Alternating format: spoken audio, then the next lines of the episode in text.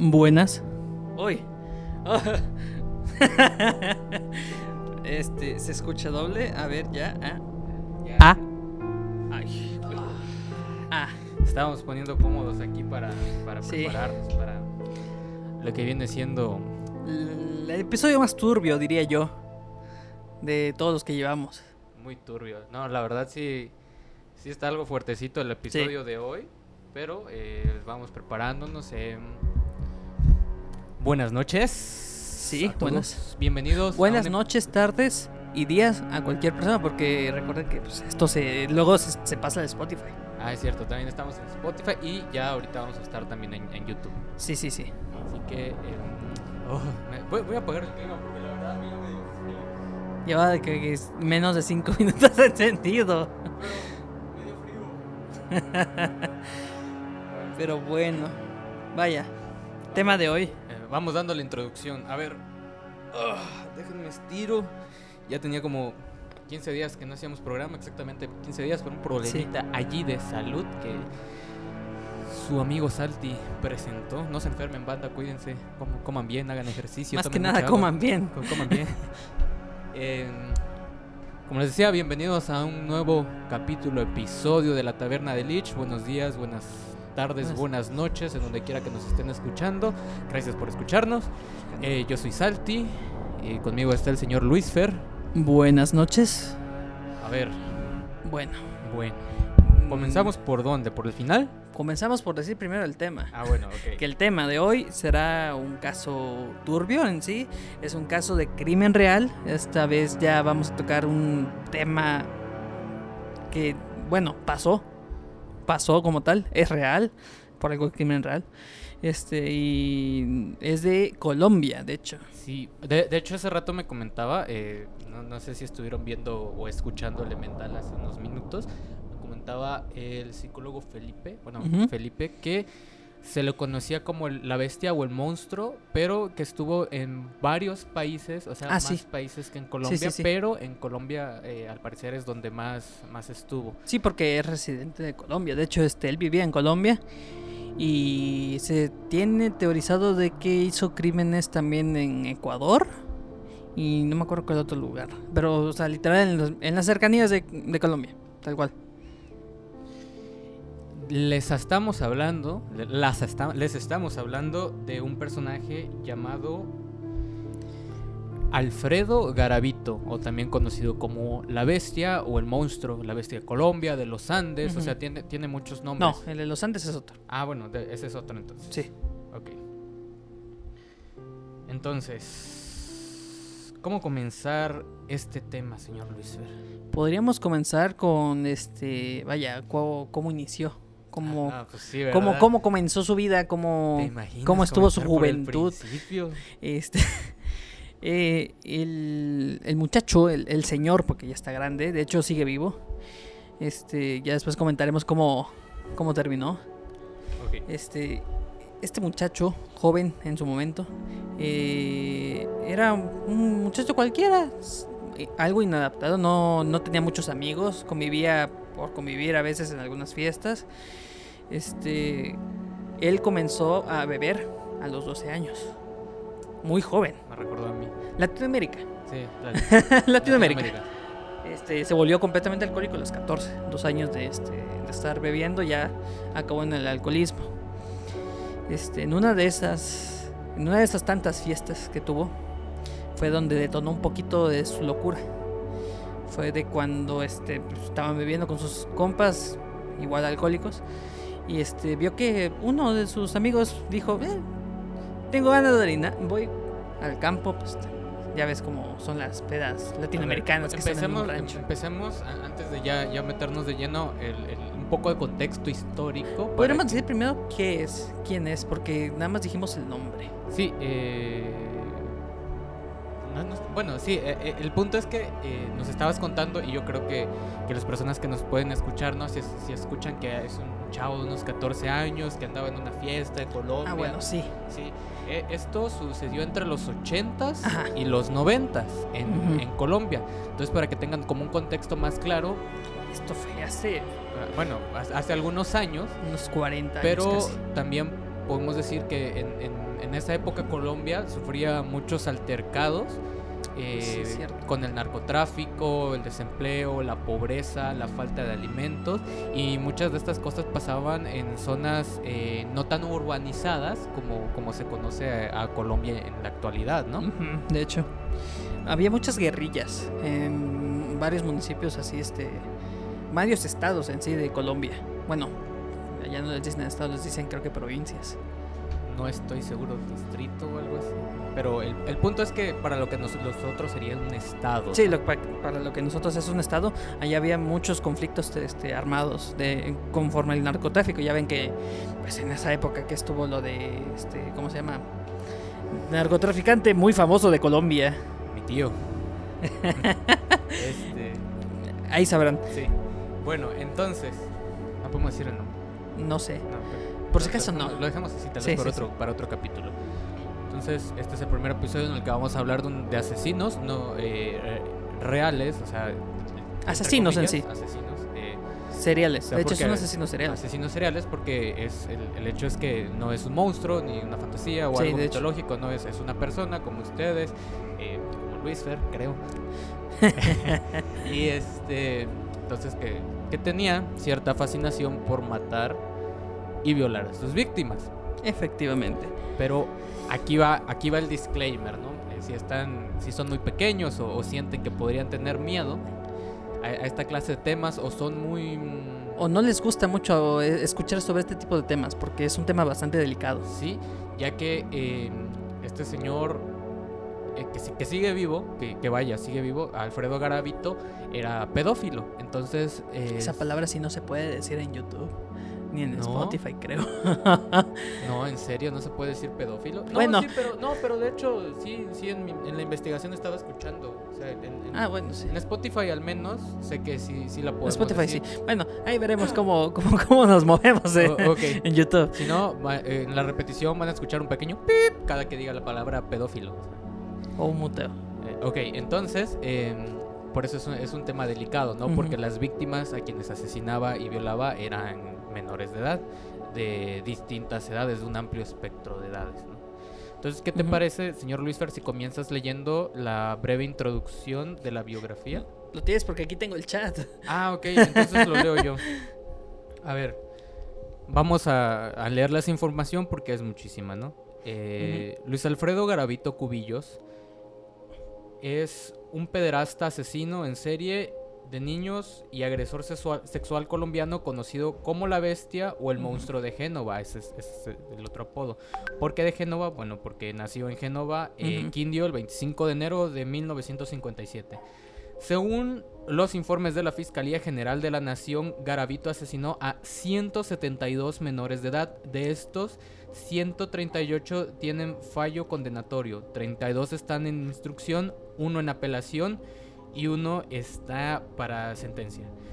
O sea, de todo el, el- el grupo de, de asesinatos que, que se le dan como créditos, ¿no? Que, que se cree que fue él, eh, todavía no todos se, se le han dicho, ah, pues sí fuiste De hecho, tú". hay varios que no han encontrado. Dicen que se le acreditan hasta 300. Sí. Eh, bueno, además de cometer asesinatos en Colombia, admitió, admitió haberlo hecho en el exterior, más específicamente en Ecuador y Venezuela. Según la. Fiscalía General de la Nación, organismos judiciales y la prensa especializada, Garavito es el segundo... Ay, no, le- no, no veo. Es el segundo Uy, no. homicida eh, en serie del mundo. Perdón, es que no, no estoy alcanzando abierta. Me puso muy chiquita la letra el señor Luis Fer, entonces... Perdón, no- lo puse en. Arial 12. Sí, pero, o sea, el celular es como Arial 1, ¿no? sí. Bueno, Acércale. sí, por- por- eh, Lastimosamente les- te tiene que acercar. Bueno, entonces, en 2001 fue sentenciado a 1853 años y, Y nueve nueve días. Esto, o sea, dirán, pero ¿por qué 1853? ¿Por qué no pena de muerte o pena perpetua? Porque en la actualidad en Colombia todavía no existe la pena perpetua. O sea, no puedes encarcelar a alguien y decir eh, que va a estar ahí toda su vida, ¿no? O sea, pena per- cárcel perpetua, ¿sí? Este, Le- le- por eso sí, les sí. ponen números exageradamente grandes. En Sí. México también hacía tiempo que en muchos lugares todavía no existía la cadena perpetua, entonces eh, se ponían así como 300, 400 años, ¿no? El, el equivalente Eh, a... pero se ve divertido. En 1800 y tantos años. Ah, Sí, bueno. Y nueve días. Y nueve días. Eh, los nueve días importantes, ¿eh? Aunque eh, posteriormente fue conmutado a 40 años por su colaboración en la identificación de otros asesinos seriales y buen comportamiento. Sí. Voy a ir por la tablet de acá por si nos llegan algunos mensajes. así Sí, que sí. adelante.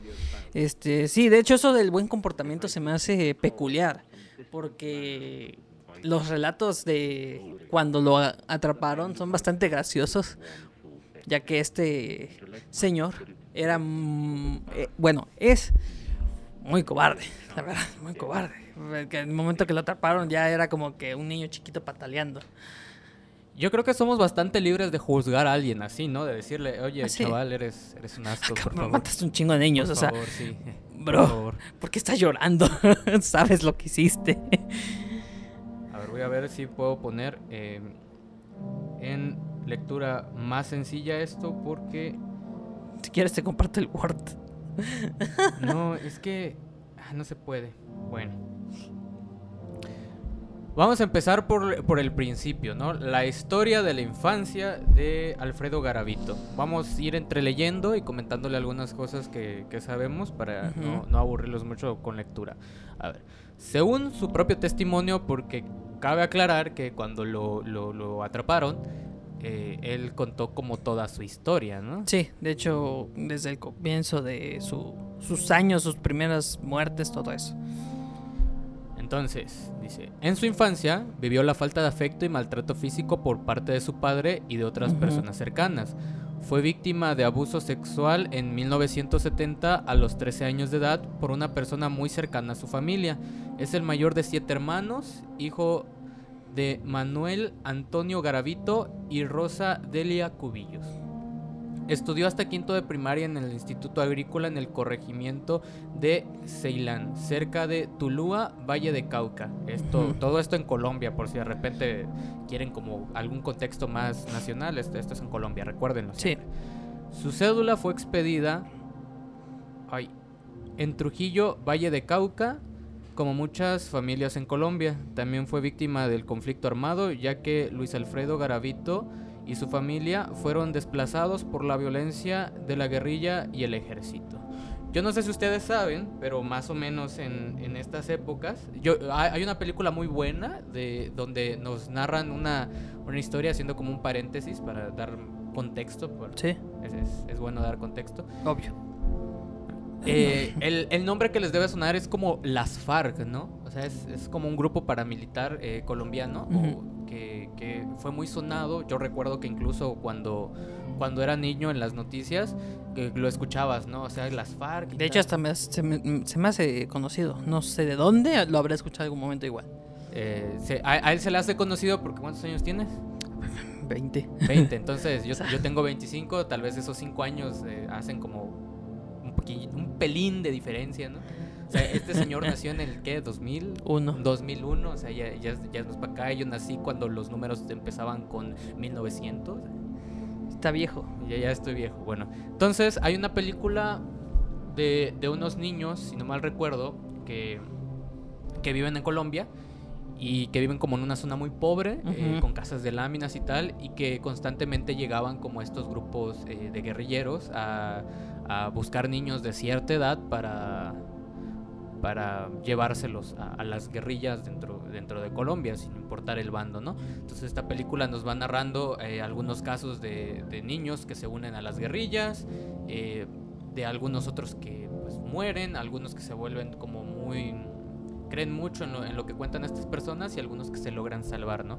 Entonces, más o menos en esa época que nos cuenta esa película es cuando eh, Garavillo eh, pues es- es- estaba en su plena en plena adolescencia, ¿no? Ujú. Ok. A los 14 años fue echado de su casa por su madre debido a que intentó acorralar a un niño de 5 años para violarlo. Según él, fue esa edad cuando descubrió que tenía una fuerte atracción sexual hacia los niños. lo que lo lleva a convertirse en un pedófilo y admite que cuando tortura a un niño siente más placer sexual. Según el documental de Guillermo Prieto, La Rota en 2006 para el canal, bueno, en 1991 Alfredo Garavito ordenó a unos sicarios asesinar a la persona que abusó sexualmente de él. Empezó sus crímenes a la edad de 35 años en 1992 y fue capturado a los 42 años de edad en 1999. Su actividad criminal duró del 4 de octubre del 92 al 22 de abril del 99. Cometió delitos en varios departamentos de Colombia y en el 98 cometió crímenes en Ecuador. En 2016 eh, le hicieron una entrevista para el programa de televisión Tabú. Em, esta se encuentra en YouTube y está publicada desde el 22 de abril del 2016. Relató que tenía como profesión vendedor ambulante y vivía de eso. ¿Qué te parece? Perdón, si abordamos un poco de la infancia de, de Garavito. O sea, aquí les vamos leyendo como lo que es la historia oficial, pero también tenemos otros facts bastante eh, turbios, interesantes, no sé cómo llamarlo, inter intereturbios. Sí. Sí, sí. Eh, vaya, eh, lo que dice ahí de que a los 14 años intentó acorralar a un niño, antes de eso pasó lo que estaba comentando, estaban en una fiesta, su compañero fue a hacer del baño, se le acercó y lo intentó, este, vaya, someter, le intentó este, aplicar ahí una triquiñuela y pues obviamente el otro, su compañero, pues, no se dejó, le partió el hocico. Y se supone que en ese momento fue cuando él dijo, vaya, si este, voy a intentar hacer este tipo de cosas, voy a intentar con alguien que no se pueda defender. Y ahí es donde se le prendió la chispa de niños. Exactamente, pero pero vamos así como, como recordando un poquito más atrás. Un poquito más atrás. Más atrás, bueno. Decía ahí. Dice él que, como menciona que falta de afecto, ¿no? Bueno, eh, según sus historias, eh, muchas personas abusaron sexualmente de él en su infancia, incluyendo a su papá y a su mamá. Eh, este niño, pues, en, esa época, digamos que a los papás no le importaba mucho qué, qué, pasaba con sus hijos y les importaba más como tener que comer, ¿no? O sea, sí ¿Qué, vamos a comer hoy? Pues quién sabe. Entonces, eh, este, este niño, mm, no recuerdo bien la edad, pero eh, también fue violado, bueno, no sé si decir violado o abusado sexualmente. Lo acabas de decir. Sí, bueno, tiene sentido. Eh, fue abusado sexualmente también por el vecino de la familia, ¿no? Sí, o sea, con quien, con quien buscaba. Era la persona cercana ¿Sí? a la familia. Ajá, con el vecino. También porque es que o sea, es que es difícil saber si esto es real porque es la historia que te cuenta él como para originar el hecho de la, la fijación que tiene por los niños, ¿no? Entonces también cuenta de que un día ya un, poquitín más crecido eh, había una farmacia local que también era amigo de la familia y, y este, esta persona como que lo invitó a echar unos, unos alcoholes y también abusó de él pues en, la farmacia. Entonces eh, prácticamente todo, todo, todo mundo tal vez, o sea, según pueblo. o sea, todo su pueblo abusaba sexualmente de, de, Garavito, ¿no? Entonces esta es la historia que nos cuenta. Eh, si no recuerdo, antes de, de, de, que intentara hacer esto con el niño a los 14, se cuenta que tuvo su primer encuentro sexual, o sea, lo cuenta él, a los 12 años, si no me equivoco, con otro niño de la misma edad. A los 11, 12 años, más o menos todavía cuando seguía en la escuela. Eh, Garavito, aparte de ser eh, pedófilo, también era homosexual. Entonces, era como muy complicado la, entre. O sea, complicado ser homosexual en esa época en Colombia. Sí, ochentas, vaya, el pánico satánico que de por sí ya existía, más este ser homosexual en ese entonces, no, no me podía añadiéndole estas fijaciones que tenía por los niños, ¿no? Sí, aún peor. Eh, seguimos con la historia entonces. Ay, me están llegando muchos mensajes, no sé de qué. Bueno, En 2001, a sus 44 años de edad, fue designado por las autoridades como un asesino en serie, pero no ha sido el único que ha existido en Colombia. También están eh, otros, otros más, cuyos nombres no creo que, que, sea necesario leer, que aparecen en el libro del escritor colombiano Esteban Cruz Niño, Los monstruos en Colombia. Su condena Ah, se cumpliría hasta el año 2039 con la edad de 82 años, pero lo más probable es que salga de la cárcel en el año 2023 en libertad condicional o casa por cárcel, que es que, va a estar arrestado en, su casita, ¿no? Sí. A la edad de 66 años, porque se cumplirán las tres quintas partes de su pena máxima y 40 años de cárcel, que serían 24. Tendría rebaja de penas por buen comportamiento, muy entre comillas, colaboración con la justicia, sentencia anticipada y digamos que mientras estuvo en la cárcel estuvo como diciendo todos los crímenes que cometió y para la policía eso es más que suficiente para liberar a alguien así. Sí, de hecho. Bueno. A ver. ¿Qué te parece si eh, a partir de acá nos saltamos toda esta historia de que el vato es como muy se hizo evangélico, empezó a hablar de Dios y ahora lo que quiere hacer cuando salga de la cárcel en 2023, se tenía esperado que saliera en 2019, pero cuando este, este tipo salga en 2023, pues quiere ayudar a todas las personas que han sufrido abuso sexual. Bueno, o sea, digo, lleva que desde el 90 y... ¿Cuánto era? Muchos años. 93. 93 por ahí. Mm, desde el 93 hasta el 2023, vaya. La cantidad de tiempo que hay ahí. 20 años ahí, más o menos. Ajá. 20, bueno. Por ahí. O sea, pero tú en este, serio. No le creo tanto. De hecho, este se sigue viendo porque no le pusieron todas las condenas. Todavía tienen carpetas de investigación de él. Si llega a salir, pueden decir, eh, eh, espérate, aquí tengo otro poco.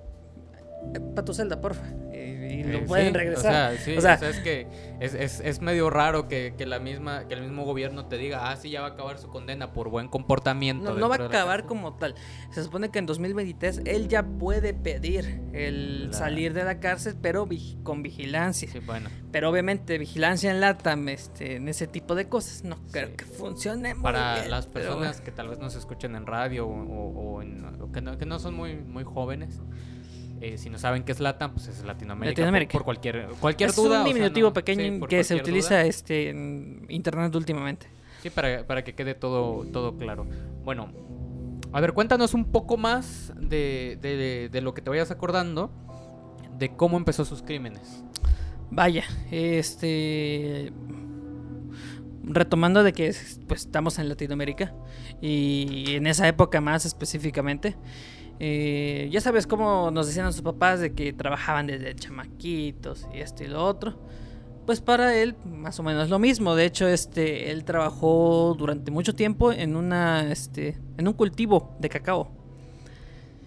Y pues, tenía que unos 5 años y ahí es donde pasaba pues las situaciones estas que, que nos comentabas de que literalmente todo Dios le quiso dar a él, pobrecito. Bueno, pobrecito cuando era joven. De ahí, este, ya un poco más mayorcito, cuando empezó su primer asesinato, creo que fue a los 19 años. Cuando su primer abuso sexual que, hizo él fue como por ahí de los 19 años. Este, él había literalmente obtenido un trabajo como heladero. Eh, se le hizo fácil en una de esas, este, vio a un niño, le ofreció helado gratis y se lo llevó a la selva porque pues en Colombia hay bastante zona selvática y abusó sexualmente de él y de hecho le arrancó un pedazo de labio. Y supuestamente en las declaraciones que él llegó a dar, bueno, le preguntaron que si que le hizo el labio, este se lo tragó o algo por cómo le respondió no, este fue como que, bueno, creo que sí. Eh, es un poco fuerte es, un poco hablar de ese tipo de cosas, sí. Y vaya, después de eso, de que, vaya, hizo la, el, acto de, del abuso, este, a poco tiempo después se lo volvió a topar en la calle y al ver él la cara de miedo que tenía el niño hacia él, este, directamente se lo pensó y dijo el- la próxima vez que voy, este, que voy a hacer este tipo de cosas, mejor acabar la cosa.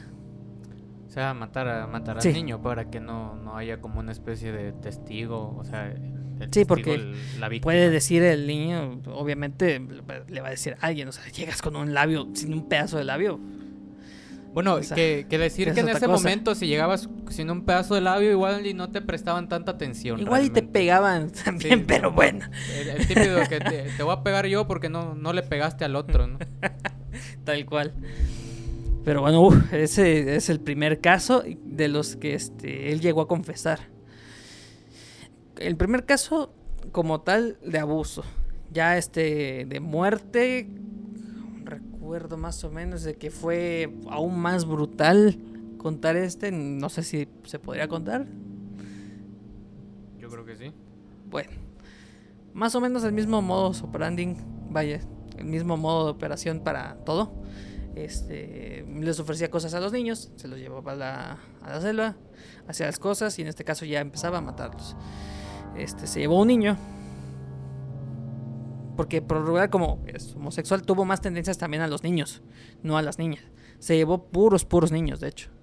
Este, se llevó en este caso un niño y ya haciendo el primer asesinato, este hizo su abuso eh, eh, y en el momento que acabó empezaron los golpes. Dice que en una de esas le mordió sus genitales hasta arrancárselos y lo empezó a desmembrar. Ya luego nada más lo dejó por ahí. Como estaban en ¿cómo se llama? la selva. Nada más dejaba los cuerpos ahí tirados. De hecho, la mayoría de los cuerpos que encontraron ni siquiera estaban enterrados, solo estaban así, en, este, sobrepuestos. Y sí, es muy brutal y por eso se le dice monstruo Monstruo o la bestia, ¿no? o la bestia, porque imagínate que lo que hizo, arrancar una parte del cuerpo, Varias partes. varias partes del cuerpo, pero una de ellas con la boca. O sea, da mucho de qué hablar. Sí, no, y para eso estamos nosotros aquí, para hablar. Hablar y hablar. Sí. Bueno.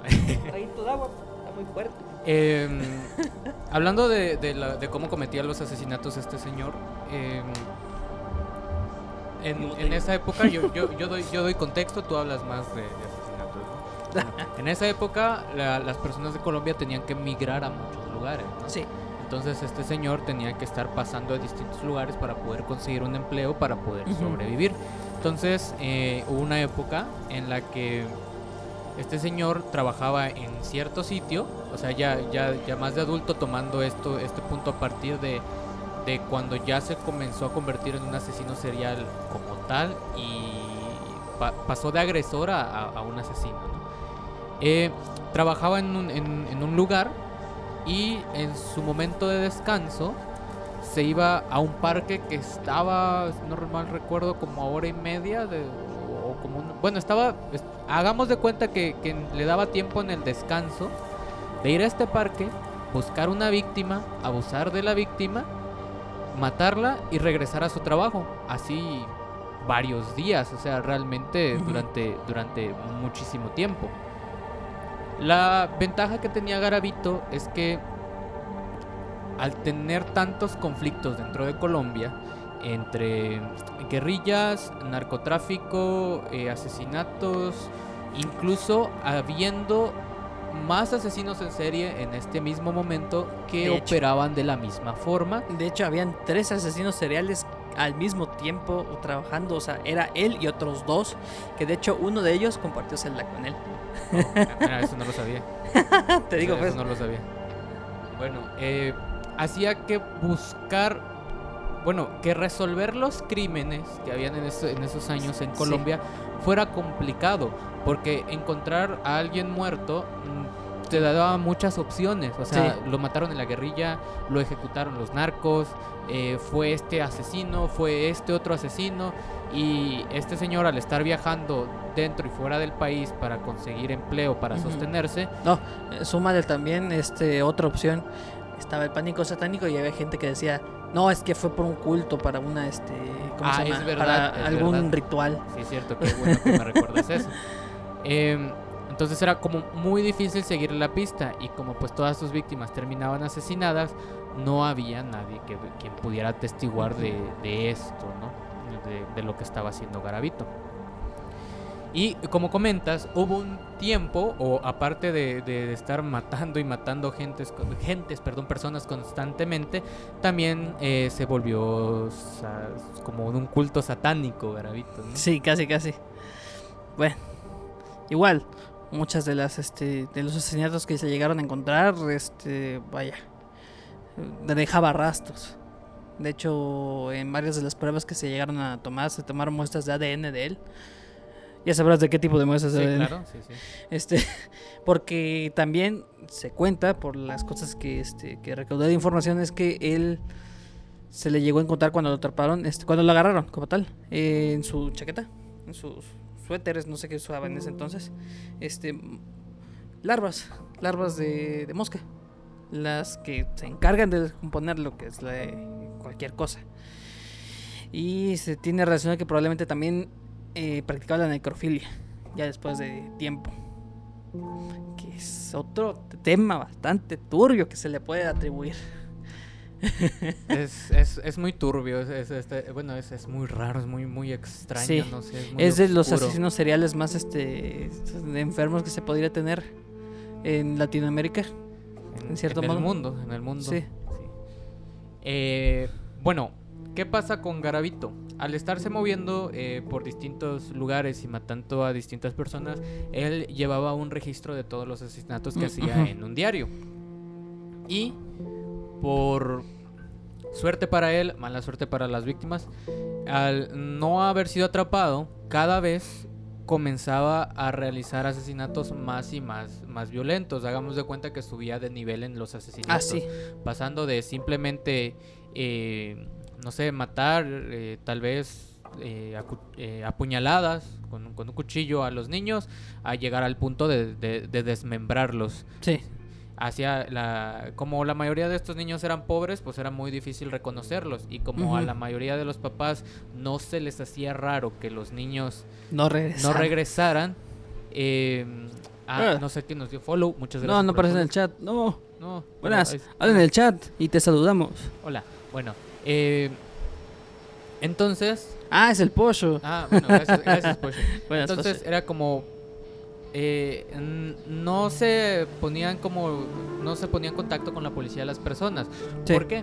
Porque como podían haber sido, haber desaparecido por las guerrillas o el narcotráfico, los papás, aparte de, de- de- de que tal vez no les importaba, eh, temían a represalias por parte de estos grupos organizados, ¿no? Sí. Eh, entonces preferías decir, eh, preferías no decir, perdón, que tu niño había desaparecido y sufrirlo solo tú, a denunciarlo con la policía. Ah. Hola. Hola. Hola. A denunciarlo por la, con la policía y, y que el hecho es que al final el que, el que tomaran represalias en ti, ya fueran los grupos organizados o incluso la policía que trabajaba con estos grupos, ¿no? O sea, al tú decir, eh, al levantar, ¿no? Como que, no, que mataron a mi niño, o no sé, desapareció o algo así, y el que podía terminar muerto también eras tú, ¿no? Entonces esto hacía que nadie... eh, Intentara buscar a los niños, ¿no? Denunciar a los niños. Eh, la pérdida de los niños, perdón. A ver, denunciar que los niños se perdieron. Me, me hice bolas, me hice bolas. Un niño, no. No, no, no, Te robó bueno, un chicle. Perdón, perdón. Es que me eh, estoy diciendo una cosa y me dices la palabra y se cruza en mi cerebro y quiero decir otra cosa. Bueno, Entonces, eh, digo mucho esto- entonces, bueno, pero entonces, Son sí, eh, a- añadiendo el extra de que los cuerpos estaban en la selva y los animales salvajes y carroñeros pues hacían que se comieran a los niños, no había registros dentales y pues era muy muy complicado saber cómo todos estos asesinatos de niños se, se unían entre sí o, o se le adjudicarían a, a esta persona, ¿no? Ujú. De hecho, este, se tiene entendido que se hizo una super investigación para poder dar con él. Eh, se contrató a un detective muy famoso en Colombia, que este, tiene de apodo La Sombra. Entonces, ¿qué te parece si contamos cómo fue capturado y vamos a ver cuánto tiempo llevamos. Vamos bien. Vamos a Sí.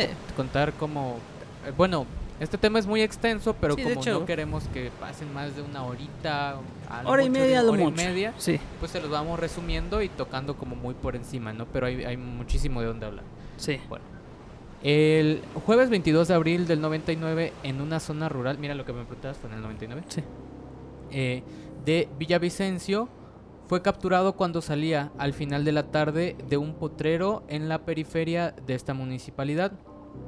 Horas antes, Garavito había raptado a un menor al que pretendía abusar sexualmente y luego asesinar. Un habitante de calle que se encontraba en la zona escuchó los gritos de auxilio del menor. Vagabundo. Sí, bueno, pero aquí dice un habitante. Sí. Y se acercó. Era un vagabundo, de hecho le pegó. Al ver la escena, atacó a, Garavito con piedras obligándolo a huir. El habitante de calle liberó al niño, el cual pudo llegar a una vivienda donde lo auxiliaron y llamaron a la Policía Nacional. Después de que el niño contó lo ocurrido, se inició la, la búsqueda por una brigada con múltiples efectivos policiales en la zona, usando vehículos oficiales, taxis y particulares, recorriendo la zona. Varias horas después, el hombre salió del monte caminando y fue identificado por el niño e interceptado por los policías. En ese momento fue capturado y conducido al comando de policía donde manifestó llamarse Bonifacio Morera Liscano, porque aparte de todo eso sí, cuando lo capturaron dijo, no, yo me llamo distinto, yo no soy ese que busca. Con ese nombre se inició la investigación penal sobre la presunta tentativa de acceso carnal sobre el menor, o sea, de, de intento de abuso. Sí. En junio del 99, el equipo interdisciplinario del CTI de la Fiscalía, conformado por miembros de esta institución provenientes de nueve departamentos, incluyendo miembros del DAS, Sillin y Óscar Armando Díaz Beltrán, psiquiatra de medicina legal de Cali y asesor permanente del equipo, evaluaron los casos y establecieron que el sospechoso principal, enmarcado por el equipo, de Armenia y dirigido por el doctor Álvaro Vivas Botero era Luis Alfredo Garavito. O sea, le leyeron el nombre, ahorita le vamos a contar un poco de cómo, cómo lo hicieron.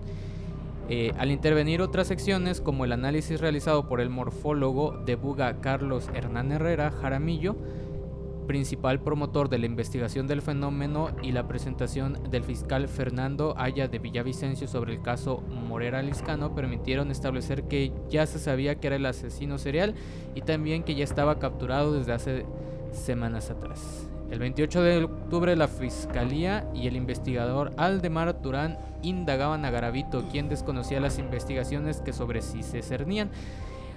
Bueno, es muchísimo texto y aunque quisiera contarles la historia, la historia como es, eh, vamos a vamos a platicarles. ¿Era holandés o de dónde era el investigador que El investigador que yo recuerde era este estadounidense. Bueno, El, el punto es, es que varían un poco las, las historias. Sí, las de hecho. El punto es que era un investigador de, del Extranjero. extranjero. Este investigador ayudó a reunir y agrupar muchos crímenes, incluyendo los de Garavito. Sí, de hecho este este investigador apodado La Sombra Lo asombró.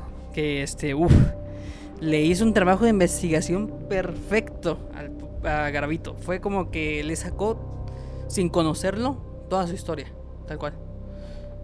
De- hubo un momento en el que de hecho preguntaron a la CIA porque como no hay mucho conocimiento sobre asesinos seriales aquí en Latinoamérica, mandaron a preguntar al FBI sobre este cómo es el tema de asesinos seriales y todo esto y ya se chutó la buena información y ya empezó a hacer sus trabajos investigativos este estupendos, la verdad. Y gracias a esos trabajos de investigación que podemos resumir en esto. Se encontraron alrededor de mil sospechosos. O sea, Sí. mil sospechosos al Eso sí. principio de estos asesinatos. O sea, imagínense la cantidad de personas que habían en esa época matando a otras personas, ¿no?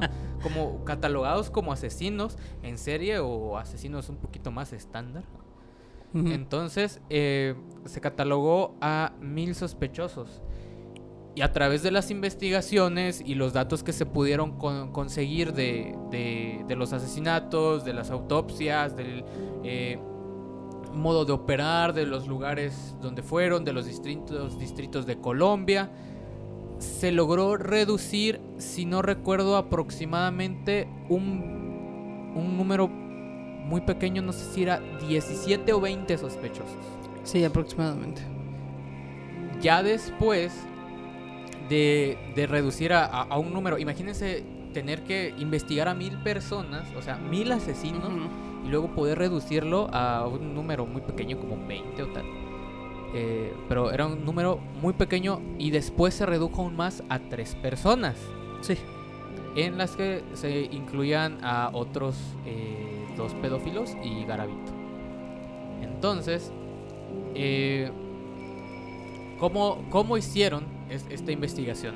Bueno, resulta que a través de todas sus eh, vivencias y todas las personas a, a quienes eh, abusó, Garavito sufrió, sufrió algunos daños, porque creo que es obvio, ¿no? Que, que los, los niños se, se defendían, ¿no? Sí, intentaron Ajá, defenderse. se intentaron defender. Algunas personas eh, lograron lastimar a Garavito. En un momento dado, le lastimaron algo en las piernas, un tendón, no recuerdo bien. Y eh, bueno, sobrevivió, pero comenzó a andar cojeando. Sí, de hecho. Fue cuando encontraron, de hecho, en una de las escenas de crimen, encontraron ropa. Como que alguien lo encontró haciendo sus cosas y este pues, salió corriendo así tal cual eh, en cueros. Este y dejó zapatos, dejó creo que un pantalón y así tal cual se fue. Y ahí es donde notaron, de hecho, eh, la peculiaridad en los zapatos. Este, el zapato en, en el pie del que cojeaba, no me acuerdo que se, cuál era, creo que era el izquierdo. Cojeaba, cojeaba. Creo que era el izquierdo. Este, estaba un poquito más desgastado que el otro zapato, dando a entender que en realidad cojeaba todo el tiempo. Entonces, eh, gracias a esto y a lo que les, les contamos de- del niño que, Así. que lo pudo reconocer y que pudo decir en, en un momento y atestiguar, ¿no? De que el agresor cojeaba, fue que pudieron eh, catalogar a Garavito. Añadiendo. catalogarlo, pero eh, hay más pruebas. De hecho, hay unas Sí. pruebas que conozco que, vaya, muchos asesinos en serie se tiene entendido que guardan trofeos. Y él no era la excepción. De hecho, tenía bastantes este, cosas de los niños guardadas en su casa. Y también había dejado pertenencias en la casa de su hermana.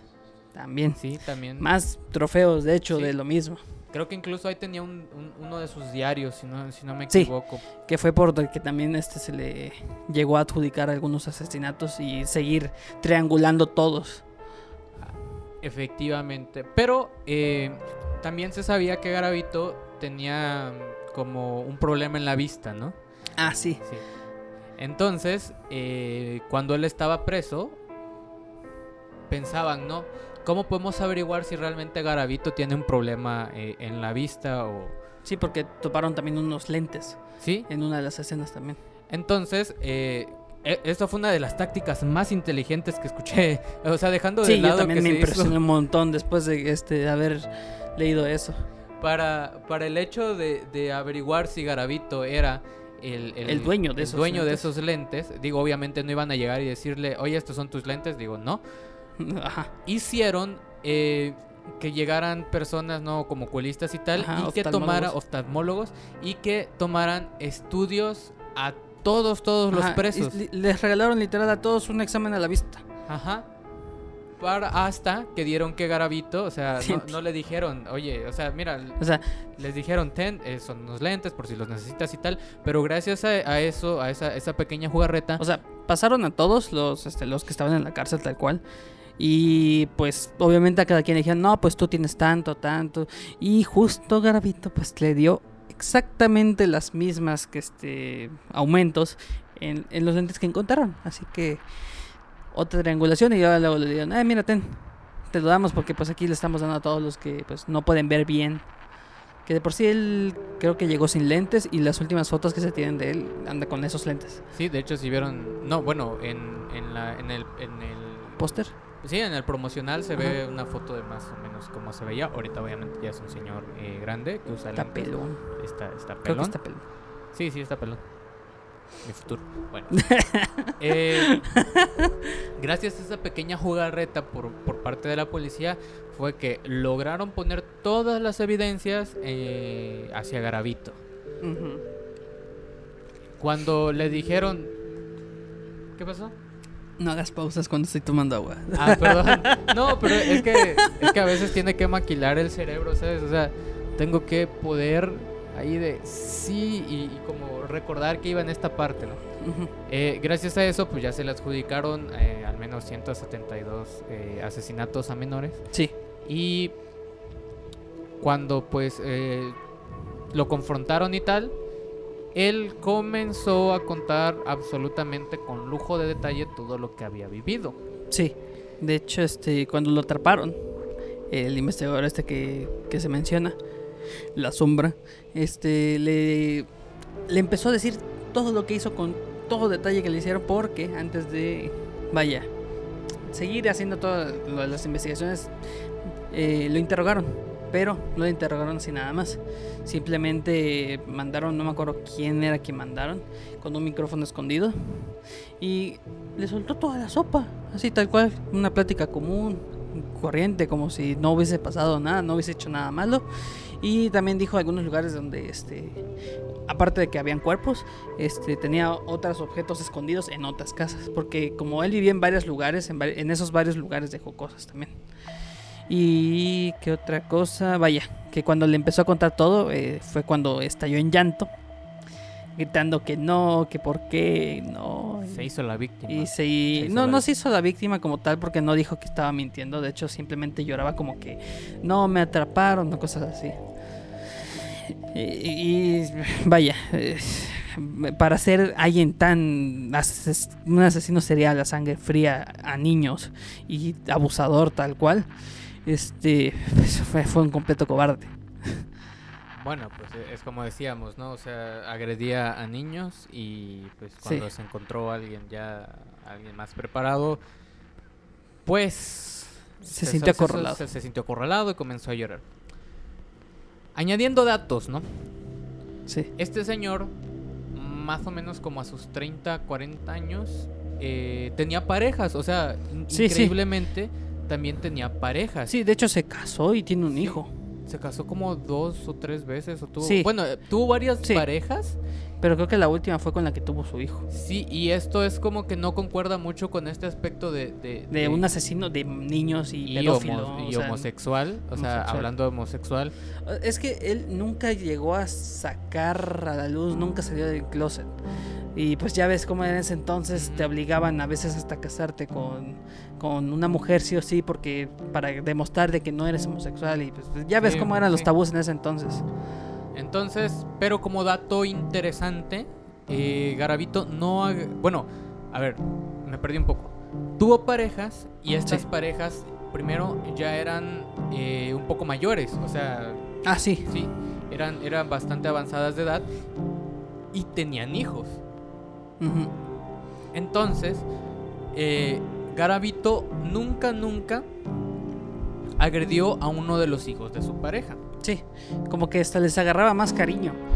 Tal vez no más cariño, pero se cree, se cree que era más fácil agredir a alguien que no conociera. Ah, sí, obviamente, porque imagínate, te- agredes a esta persona que conociste porque pues es hijo de tu esposa y que inmediatamente puede decirle algo a su mamá y dejarte. Y quedaste echado aún peor porque te puede ir a denunciar, vas a terminar más rápido en la cárcel. Me imagino que más que nada por eso, porque tiene más vínculos. Sí, exactamente, y por ello nunca agredió eh, a los hijos de sus parejas. Pero, Sí. pero era muy común de que, como él tenía un problema de alcoholismo, como mencionamos al principio, Ah, sí, muchas veces, llegar ebrio, eh, no, eh, aparte, aparte. aparte, se le viera tomando con menores de edad.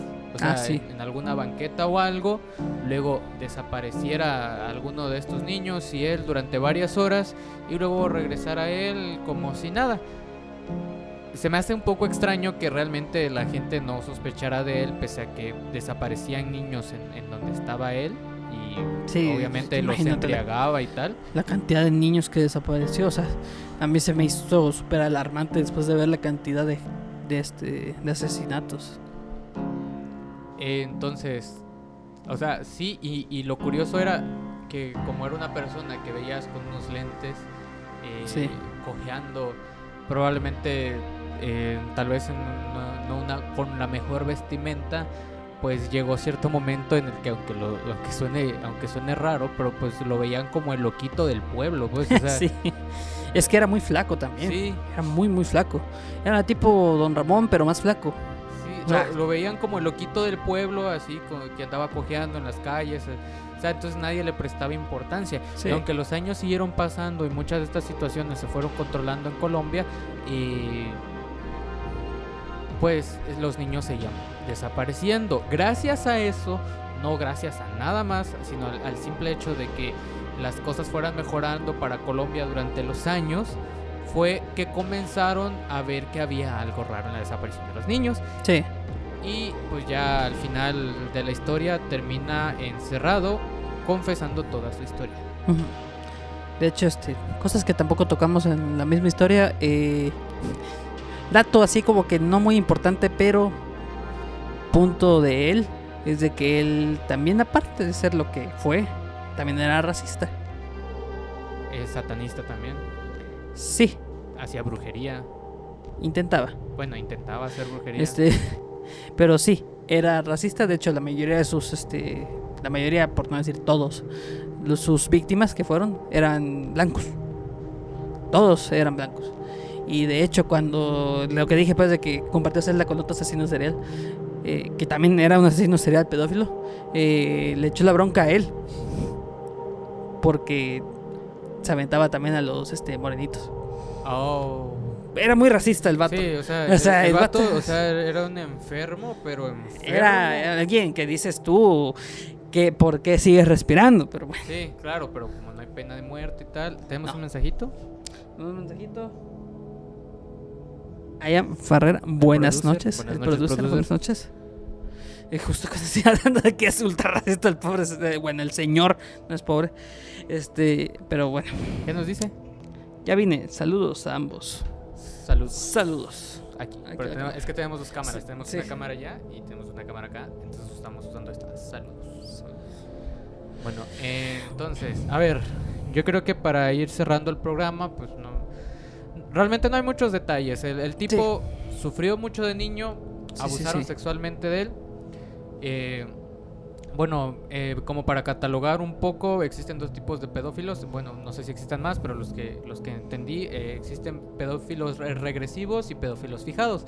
Entonces, los regresivos son como que tuvieron alguna mala experiencia de niños, X, X experiencia, y eh, terminan haciéndolo alguna vez, como en el caso del, de los amigos de la familia de, de Garavito, ¿no? Sí, de hecho. Y fijados, que los fijados eh, pues ya tienen, como lo estuve diciendo, tienen esta fijación por, por abusar de los niños, como muy por encima de lo que es cada uno, tampoco entrar a temas psicológicos porque no somos expertos en eso. Entonces, eh, e, este tipo eh, era, era, un pedófilo fijado, ¿no? Sí. abusaba de, de menores siendo él menor, ¿no? Desde los 12, 12 años. Desde los 14. Bueno, desde muy pequeño incluso. sí, de hecho, desde antes. se, se, cuenta que de niño agredía a otros niños eh, de manera sexual y física. Y es, o sea, es como la historia resumida, ¿no? Entrar en detalles, pues nada más nos va a hacer pensar que la humanidad a veces es muy, muy turbia, pero bueno. Sí. Mm, y lo es. Y lo es. y lo es. Y lo es. Mira cómo estamos en la actualidad. Sí. Saludos hasta Ucrania. Fuerza. Fuerza. Bueno, pero entonces. Detalles importantes del que acabamos de hablar. Este señor sigue vivo. Sigue vivo. sigue vivo. Eh, ya no se ve igual. De hecho, ya se ve como un señor mayorcito, pelón, gordito, engordó en la cárcel porque era bien flaco. Dejó de foquear. Dejó de foquear. Huesos. Sí, bueno. no sabemos. bueno, total, este era un enfermo, es un enfermo porque es este este tipo de enfermedades mentales no se tratan tan fácilmente y no se pueden curar realmente porque ya lleva ya pegado de años. Este sí se le puede dar un un psicólogo que se lo mantenga ahí todo el tiempo, un psiquiatra, que- medicarlo. Pero ya al grado que llegó, que cruzó la barrera de este. Chale, lo maté, pero me gustó. Ya es muy difícil regresarlo de atrás. Muy difícil, casi imposible regresarlo para atrás. Sí, y hay, y hay muchos asesinos pues que, que, que, ah, tenían esto mismo, ¿no? O Sí, o sea. o sea, Por lo regular hay muchas detonaciones de, las- de los asesinos seriales. El abuso este, de, de- de cuando era pequeño, la falta de este, de, ¿cómo se llama? ¿Cómo era? de, ah, Falta de afecto. abuso de sustancias. Abuso de sustancias, hasta golpes. De hecho, hay muchos asesinos seriales que se conocen en la historia que literal la locura se les detonó después de haber recibido un golpe tan fuerte que se les dañe una parte del cerebro. Sí, así como en algunos ejemplos, de hecho en- en Elemental hablaban sobre ese tema, ¿no? Pero Sí. como algunos ejemplos de que hay personas que se golpean la cabeza y terminan siendo genios, también hay personas que sufren algún daño cerebral y terminan siendo homicidas, ¿no? O quedar parapléjicos. O quedan parapléjicos. Hay muchas posibilidades Sí, en este, muchas para, ese, posibilidades. para ese tipo de cosas.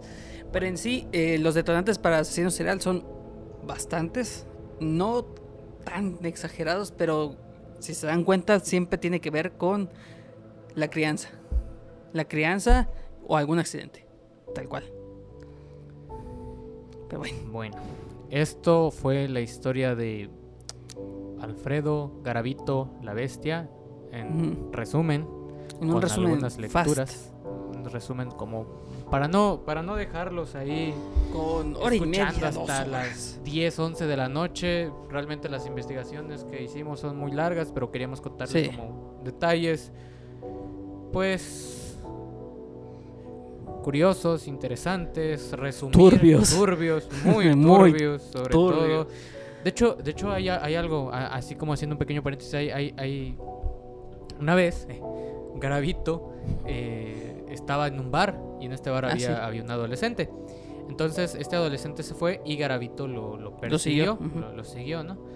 Pero eh, lo extraño aquí fue que entró a comprar eh, un cuchillo, sogas y alcohol a una tienda y nadie notó nada extraño porque yo todos los días compro cuchillos, cuerdas y alcohol en la tienda, claro que sí. Claramente. Sí, y pues obviamente usó estas armas para para matar al adolescente que estaba persiguiendo. Y abusarlo. Sí, se cuenta que ese cuerpo eh, fue uno de los que mutiló eh, los Sí. genitales y los dejó en la boca. Entonces cuando entraron- encontraron el cuerpo lo encontraron con los genitales en la boca. en la boca y creo que no es que hay unos en los que directamente los decapitó y luego realizó otras prácticas Sí, era, bestial el vato no De- de- de- ver todo lo que hizo es este casi casi seguir vomitando porque hizo unas cosas demasiado salvajes y por eso nosotros hacemos las investigaciones para traerles la parte más soft de... bueno soft de a medias Sí.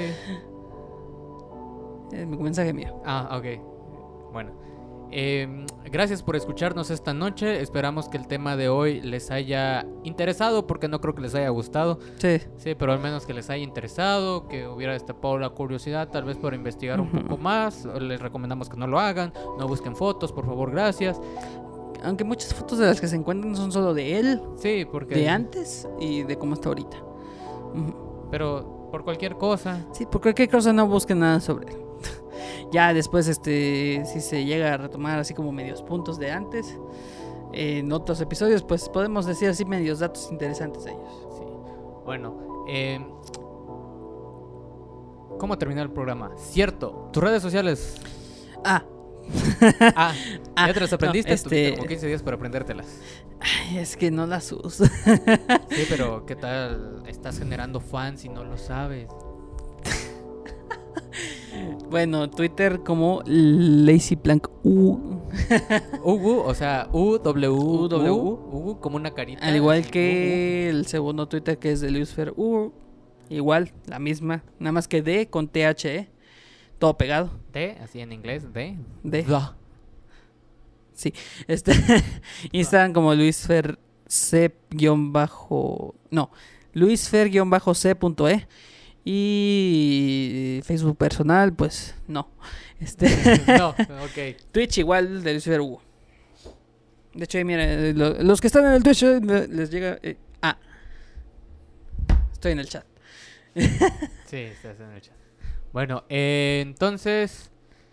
Mis redes sociales son eh, Salty con X en lugar de A. Eh, se los deletreo, sería S-X-L-T-Y, por si no, no saben cómo se escribe Salty, no, no por nada, si a lo mejor no saben. Eh, Salty HDZ en Instagram, no, Salty.hdz en Instagram, Salty HDZ en Twitter. Eh, estoy más activo en Instagram, igual si me quieren seguir.